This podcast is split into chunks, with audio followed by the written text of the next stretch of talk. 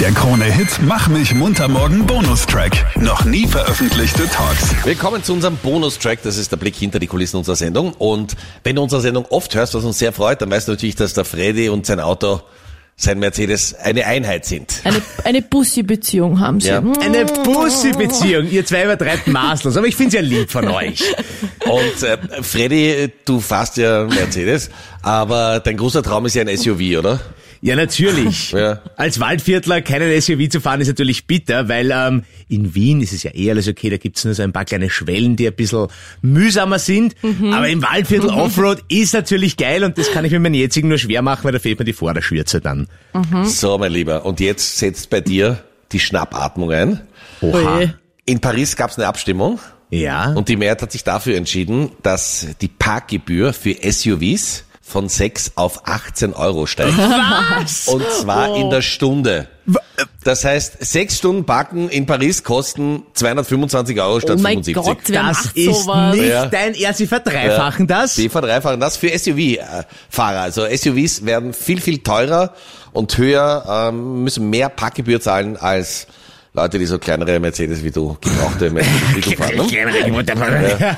Aber jetzt einmal ganz kurz, wie wird das gerechtfertigt? Nur weil die ein bisschen mehr Platz brauchen? Oder was Ja, ist der weil sie Grund? einfach ein bisschen mehr Platz brauchen. Das ist Und ja ähm, bodenlos. es waren nicht viele bei der Abstimmung in Paris, knapp sechs Prozent, aber die haben dafür entschieden, also weißt du, es zählt dann, wer hingeht.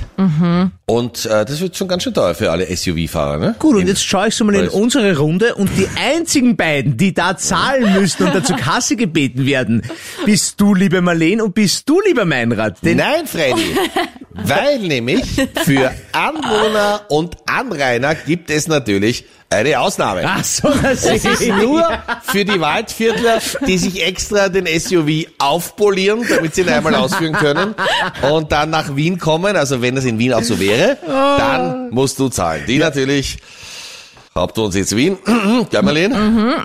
10, 10. Also Bitte, da muss man hallo, sagen, hallo. kein Problem. Äh, ja, finde ich absolut bodenlos. Also ich weiß, Paris absolute Platzknappheit und das fällt nicht im Straßenverkehr auf, sondern auch im Restaurant, denn wenn du da deinen eigenen Tisch hast, glaubst du, du sitzt mit Tischnachbarn schon zusammen, denn der ist genau 40 Zentimeter von dir entfernt und das ist auch der Grund, warum ich Paris nicht mag. Dort ist kein Platz für irgendwas. Dein großer Liebling, äh, städtemäßig, ist ja nach wie vor Las Vegas, oder? Absolut. Die Stadt der Unterhaltung und dort, wo immer Entertainment-Geschichte geschrieben wird. Und da ist ja jetzt diese Woche großer Super Bowl. Tickets, also da musst du wirklich ins Gesparte greifen.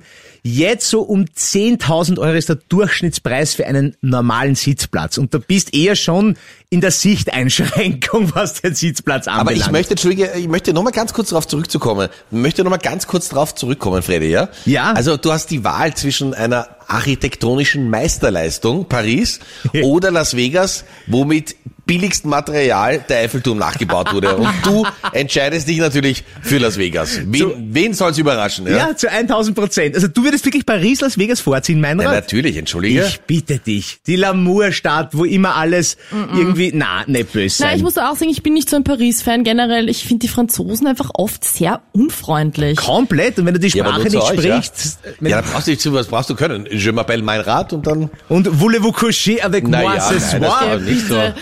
Ja, ich glaube, Meinrad, du empfindest das nur so, weil du dort noch nie öffentlich gefahren bist, weil wenn du dort in einen Bus einsteigst und nach Ja. einem Ticket fragst auf Englisch, dann schmeißen sie dich einfach raus, weil sie sprechen. Richtig. Nicht mit dir Englisch, wenn du Französisch nicht kannst, dann hast du wirklich, dann bist du bei denen gleich mal unten durch und sie reden mit dir nicht mehr. Ja. Gut, das bekomme ich natürlich hinten in der S-Klasse nicht so mit, ja. Ich weiß, Wenn ich ich vom weiß. Hotel zum Flughafen gebracht werde, ja. Aber Meinrad, ähm, große Freude für dich, das wird dich jetzt besonders freuen. Es gibt Ja. nämlich eine neue Statistik und da komme ich jetzt von Frankreich nach Bella Italia. Ja. Wurde zur erotischsten und schönsten Sprache der Welt gekürt. das glaube ich, ja. Also da die Italiener, Ja. das heißt, wenn du die Sprache drauf hast und äh, fließend sprichst, dann hast du bei den Frauen eigentlich schon absolute Bonuspunkte. Ja, oder du kannst ein bisschen bei Italo Disco mitgrölen. Das reicht ja auch, oder? Genau, ja.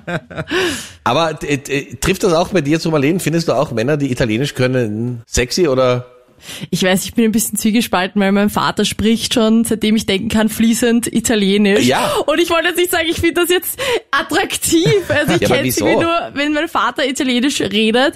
Aber ja, es klingt sehr schön. Ich muss jetzt nicht sagen, wenn, wenn irgendwer neben mir Aber äh, Entschuldige, dein Vater Ja. redet so echt Italienisch oder redet er so wie diese deutschen Touristinnen Nein. in der Toskana, die äh, in der Fachhochschule den Kurs gemacht haben und dann prendiamo una bottiglia di vino della casa per meinst so favore wie du? e un acqua con gas per favore.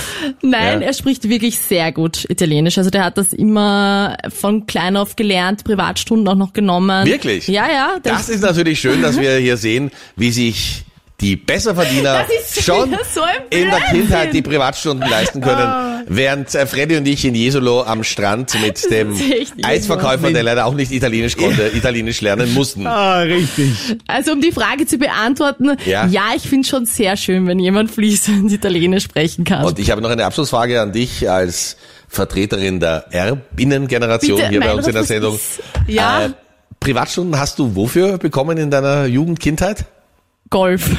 Okay, eine wenig überraschende Ansage. Danke Okay. und alles Gute. Der Krone-Hit Mach mich munter morgen Podcast. Dein Bonustrack. Online auf kronehit.at.